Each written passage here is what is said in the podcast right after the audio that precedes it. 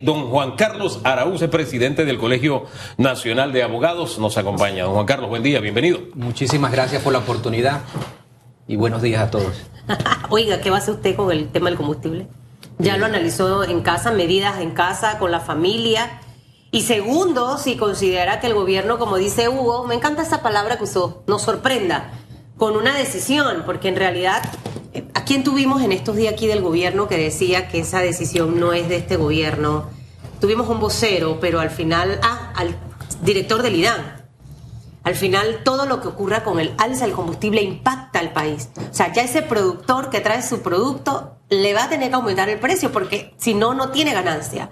Aquel restaurante, eh, cafetería, también le van a aumentar el precio por el traslado de los productos e insumos a su local y este se lo va a traducir al que va a comprar. O sea que al final entendemos que es una situación mundial, pero hay que tomar decisiones. O sea, ¿Cuál debiera ser esa postura del gobierno y qué va a hacer usted en casa, señor Juan Carlos? Arranquemos por ahí. Bueno, la, Corte Suprema de Justicia, el órgano judicial, ha estado implementando la, tecnología dentro de los tribunales, por lo tanto, la verificación de los despachos a lo mejor ya no será algo tan recurrente y se puede utilizar la tecnología, volver a las reuniones vía Zoom es una herramienta también importante para mitigar medianamente la situación eh, el, gobierno tiene un problema que tiene que dar una respuesta. La constitución permite la intervención del gobierno en situaciones excepcionales. La regulación de precios, la congelación de precios es una medida que eh, tiene que atender a eso. Cuando se habla del alza del combustible se va a hablar de todo,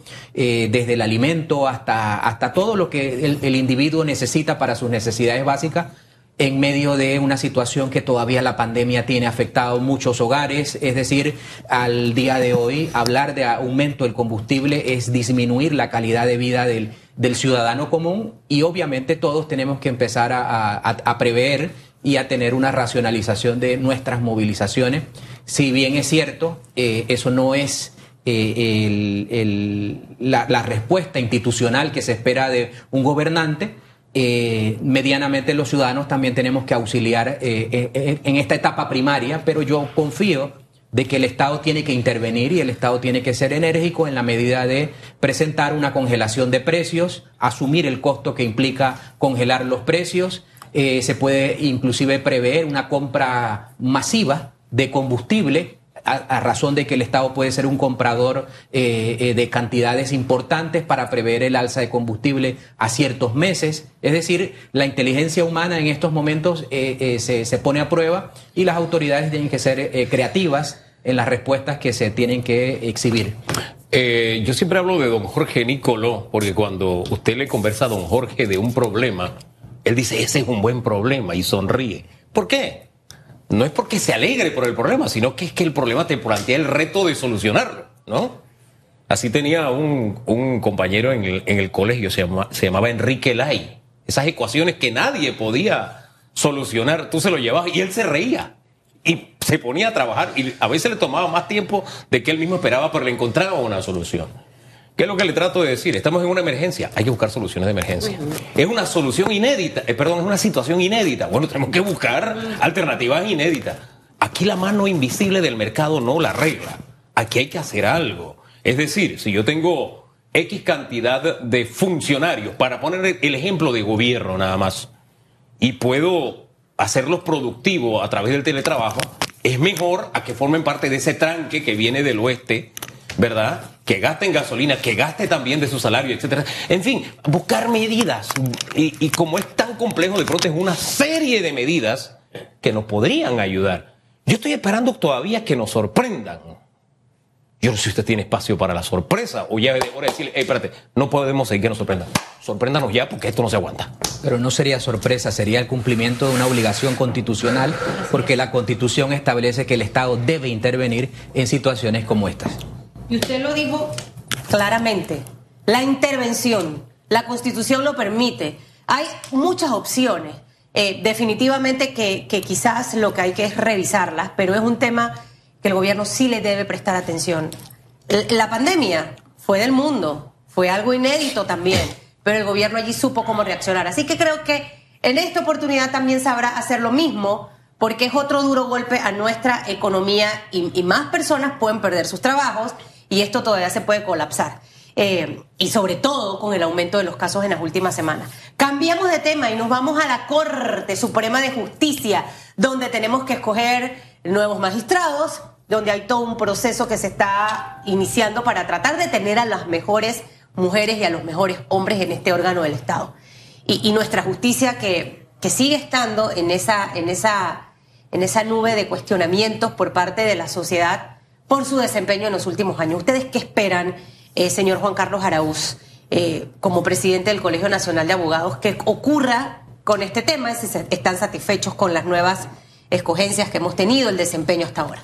Sí, yo creo que la opinión generalizada es que la Corte Suprema de Justicia ha entrado en una época en donde genera eh, tranquilidad su funcionamiento. Sin embargo, el punto con la justicia es que estos momentos de tranquilidad tienen que ser aprovechados para abordar los temas de fondo. Eh, completado los nueve magistrados está el, punto de cuáles son esas verdaderas transformaciones que requiere la Administración de Justicia en legislación, en la arquitectura, en el diseño del funcionamiento de los procesos como tal. Y allí es una tarea que ha pasado por décadas en el olvido. Por lo tanto, completado el panel de los nueve magistrados, la gran pregunta es cómo van a transformar la justicia de una manera eh, profunda, de una manera verdadera, porque nosotros somos muy dados a decir que es el individuo el que ha hecho la transformación, pero aquí estamos anclados en que hubo eh, individuos que incumplieron su rol, pero también hay una deficiencia estructural en la Administración de Justicia y en la que nadie le presta atención. Y por eso el punto de partida es cuáles son las políticas públicas que realmente se van a dejar como legado en esta administración en materia de administración de justicia es la gran pregunta. ¿Cuáles deben ser? Desde su punto de vista? La transformación, la actualización de toda la, Administración de Justicia, comprendiendo que la justicia penal tiene rezagos, la justicia contencioso administrativa está atrapada en la década del 40, eh, la justicia civil necesita actualizarse y modernizarse, eh, y en general la, justicia constitucional, la mora judicial, son temas continuos y repetitivos que no tienen que ver con el individuo que está sentando eh, administrando justicia, son herramientas con las cuales el administrador eh, llega hasta donde la propia ley le permite. Entonces aquí hay un, una, la falta de una hoja de ruta en materia legislativa de actualización de la justicia que requiere obviamente el entendimiento de todos los sectores. Y es importante hacerlo porque así no viene cada gobierno y a su arbitrio dice, bueno, esto sí lo hago, aquello no lo hago, porque nos ocurrió con el Pacto de Estado por la Justicia. Recordemos que el país marcó una hoja de ruta. Esto es lo que queremos después de una crisis institucional, donde había grupos que emprendieron incluso acciones para que renunciaran todos los magistrados. Y lo que se hizo fue, ¿sabe que Vamos a hacer un acuerdo. Esta es la ruta. Pero el gobierno que siguió dijo, no, eso, yo, eso no es para mí. Entonces tuvimos que esperar cinco años para que el siguiente tomara una parte nada más. Entonces, sí hay que tomar decisiones permanentes. Una que ha estado así como que un gobierno la detuvo, el otro le echó a andar y qué sé yo fue el tema del sistema penal acusatorio. Y con el paso de los años hay quienes han dicho, espérate, eso hay que revisarlo porque hay cosas allí que no están funcionando bien. Y es hora de que lo hagamos también, digo, para poner en la agenda esas de temas que usted puso. Yo, tendría que agregar lo siguiente, o sea, el Pacto de Estado por la Justicia, que nace en el 2005, debía entrar a eh, construir eh, la transformación y desaparecer. Los pactos no pueden ser eternos la institucionalidad es la que tiene que apoderarse del de, eh, avance y por eso 18 años después de estar constituido el Pacto de Estado por la Justicia, seguimos con lo mismo, la, ausencia en el Ejecutivo de un rostro que lleve una agenda en favor de la transformación de la justicia, la transformación desde la Asamblea en materia de justicia. Por lo tanto, el pacto como espacio de diálogo está correcto pero aquí se necesita liderazgo político, se necesita una hoja de ruta de transformación. Liderazgo y hoja de ruta que venga de dónde? tiene que ser el consenso de todos. Por eso el espacio del pacto es propicio. Sin embargo, cuando usted tiene una mesa que después de tanto tiempo conversa, diagnostica, se va convirtiendo en una mesa técnica y no tiene la capacidad de, transformar. Entonces aquí el problema es ese. El poder político necesita implicarse para la transformación porque aquí todo depende de la transformación política. Y ahí hay un punto eh, de todavía... Pero, eh, disculpe, eh, para que no me deje, disculpe Susan, para que no me deje colgando la respuesta. El SPA Y es hora de que le peguemos una mirada o, está al 100%. No, no, no. Eh, ha pasado 10 años desde su implementación en la provincia, en, la, en el distrito eh, eh, de Panamá y el, el, punto es que hay quejas, hay observaciones, y, pero esa actualización implica lo mismo justicia comunitaria de paz, todo el drama de haber implementado una justicia que necesita adecuaciones. Eh, tenemos, yo el mejor ejemplo que doy es tenemos la justicia contencioso administrativa. Su marco normativo es del año 46. Eh, entonces usted tiene un país funcionando atrapado en una justicia que no existe en el mundo. Entonces, allí es el, eh, estos son renovaciones constantes y, voy a unirlo al, primer punto. La Corte Suprema de Justicia, el Ministerio Público y todos los agentes institucionales tienen la obligación que anualmente deben presentar cuáles son esas transformaciones que se necesitan. No puede ser que pase una década y nosotros no hablemos que hay obstáculos o, nos hagamos los sorprendidos, por ejemplo, con el sistema inquisitivo mixto, de que si se suspendía la audiencia no había cómo volver a citarla, que la notificación personal, que todo el drama que conocemos.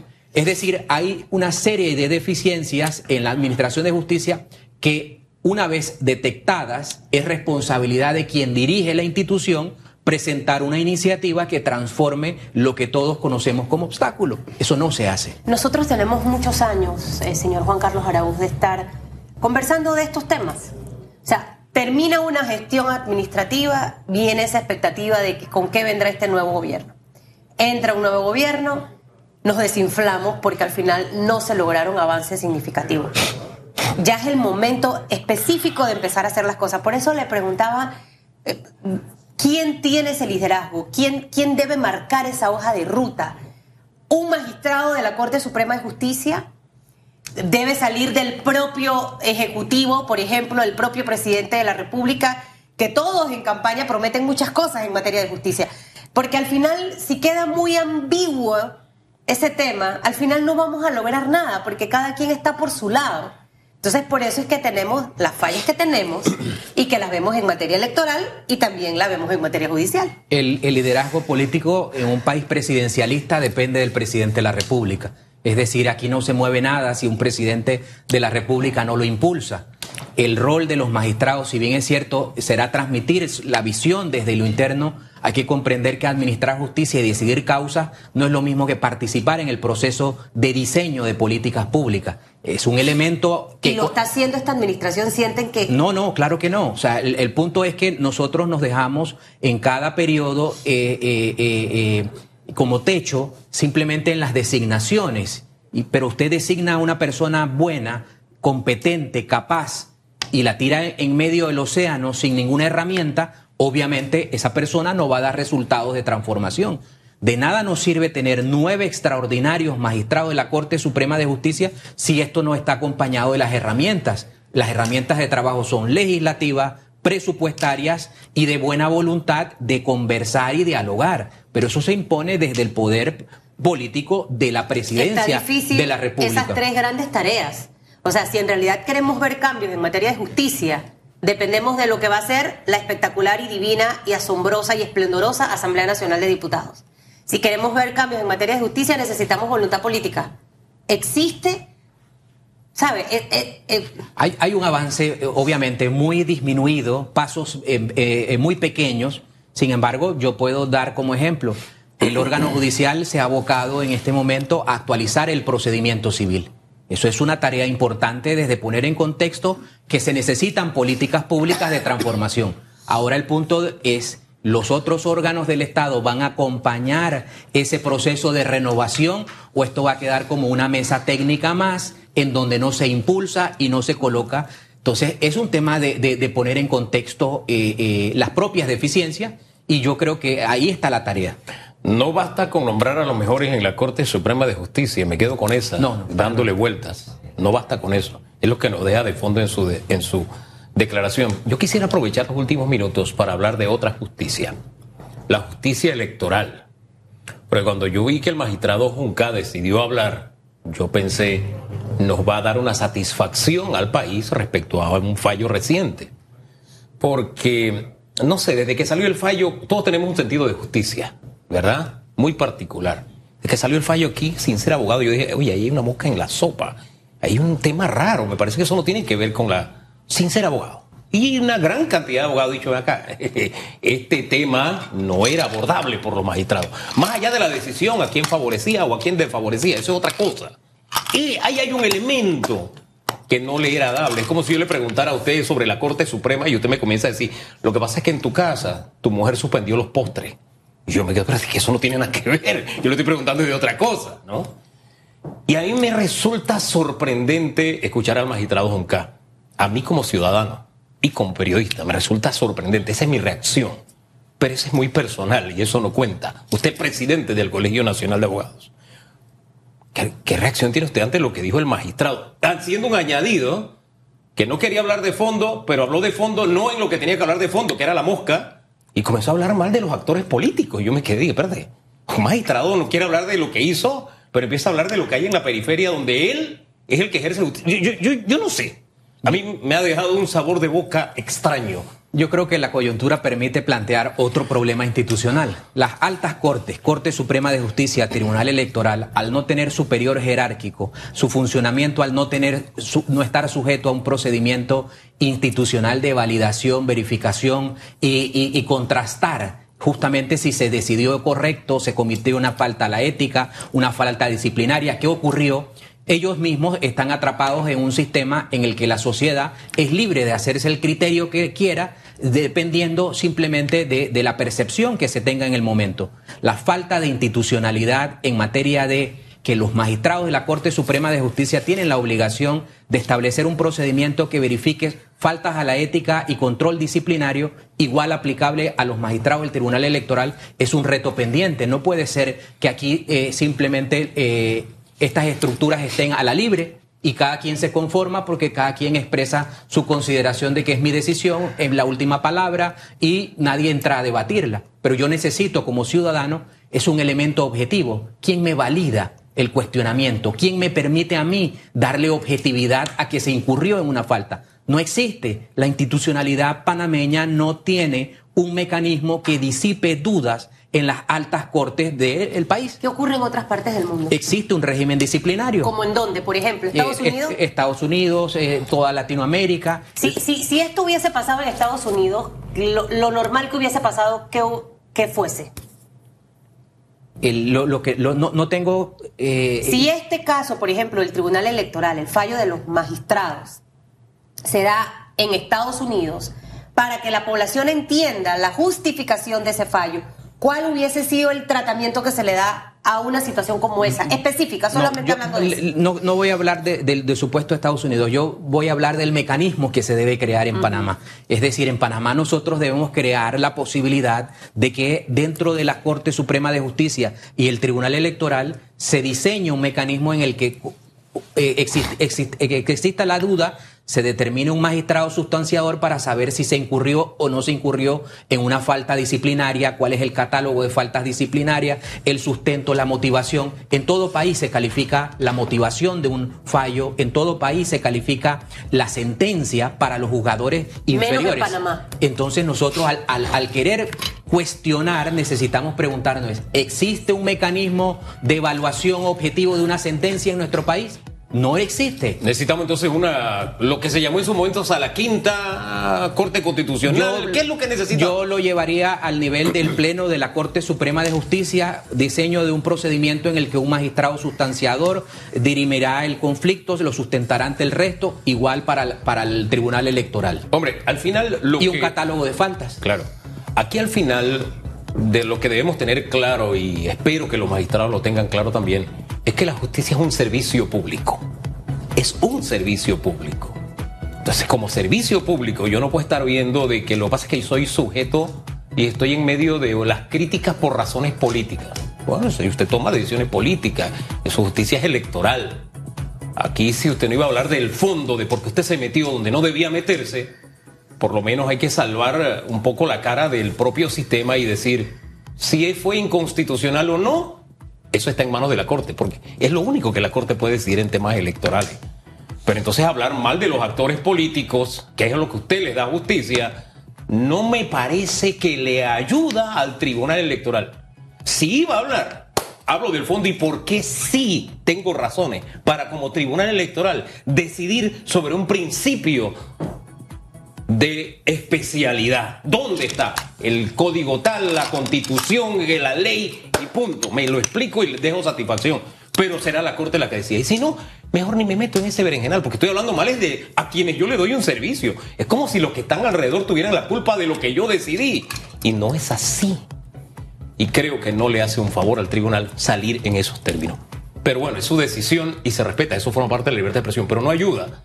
No ayuda a un sistema que eh, Chuleta es garante de la democracia, de cualquier cosa. Al final lo, lo cierro de la siguiente manera. Todo magistrado y todo juzgador debe transmitir paz social con sus decisiones. Por lo tanto, un elemento de prudencia de quien administra justicia es saber si su fallo transmite paz y genera la tranquilidad re- respectiva. Y si eso queda solamente en lo moral, yo me atrevería a sumar que hay que hacer lo que usted acaba de proponer. Sí. ¿Quién tiene la voluntad en realidad y el liderazgo para llevar ese tema en avance? Esa es la gran pregunta. ¿Les conviene o no les conviene que entre en cuestión el análisis de los fallos en toda la estructura judicial? Lo que ocurre es que eh, en todo conflicto de intereses, obviamente quien tiene ejerce mayor presión o mayor vocería logra generar también una posición de que es correcto. Entonces, en la medida que nosotros no sepamos calificar lo correcto de la justicia, nosotros somos libres para a- a- a- adap- adaptarnos a lo que querramos. Y ese es el- el- lo que pasa. Por eso la justicia se convierte en esta eh, eh, tensión de calle arriba, calle abajo, Mediáticamente puede tener este resultado, pero aquel que opta por callar y ni siquiera abre la boca para explicar, eso todavía se presta más para hacerle más daño a la justicia, porque vienen entonces las interpretaciones, las percepciones acerca de los fallos. Yo creo que en materia de justicia tenemos muchas tareas, creo que realmente sí coincido con usted, necesitamos un liderazgo, alguien en realidad que tome esa bandera de empezar a impulsar esos cambios. Y, definitivamente que le corresponde al gobierno. Ya le queda poco tiempo, así que veremos qué hace en dos años y tanto, ¿no? Señor Araúz.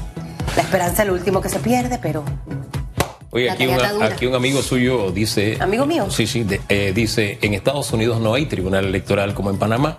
Recordar el caso de Al Gore y Bush. Fue la Corte Suprema de Estados Unidos la que decidió.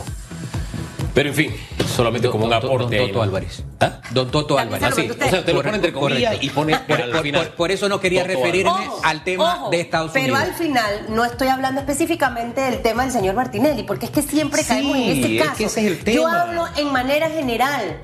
Un caso con un fallo cuestionado, que tenía una brusca en la sopa, como decía Hugo, cómo se hubiese manejado. A eso me refería. Eh, eh, el, el trámite legal, ¿cuál, ¿cuál es el que Por procede? eso, ma- más allá de compararlo con cualquier Claro. tema de jurisdicción en otro país, es las tareas pendientes nuestras. Cómo a lo interno damos objetividad a un cuestionamiento en materia de justicia. Pero le digo algo, si otro país lo hace, por eso es que a mí me gusta poner en ejemplo Sí, sí, lo sí. que ocurre en otras naciones y principalmente si están cerquitas, porque si otro país lo hace, ¿por qué Panamá no lo puede Sí, sí, hacer? claro. Así de simple. Pantalones largos. Este es un tema en el que no podemos estar jugando. Y menos quien es el garante de contar los votos y demostrarse imparcial. No de estar hablando mal de quienes son los actores políticos. Eso no está bien, no le luce bien a un magistrado y no habla bien del Tribunal Electoral. Y ese es otro reto que tenemos pronto, porque hay que elegir un nuevo magistrado, no solamente el de la Corte. Así es cierto. Viene elección de Sí, magistrado, sí, don Juan Carlos. Eh, la Corte Suprema de Justicia tiene la tarea pendiente de abrir la convocatoria. eh, le corresponde al órgano judicial hacer esa designación y eso también está a la vuelta de la esquina. Hombre, gracias don Juan Carlos Araúz por haber estado esta mañana aquí. Pasamos de un Araúz a otro Araúz. Pero no son familia, ¿no? No.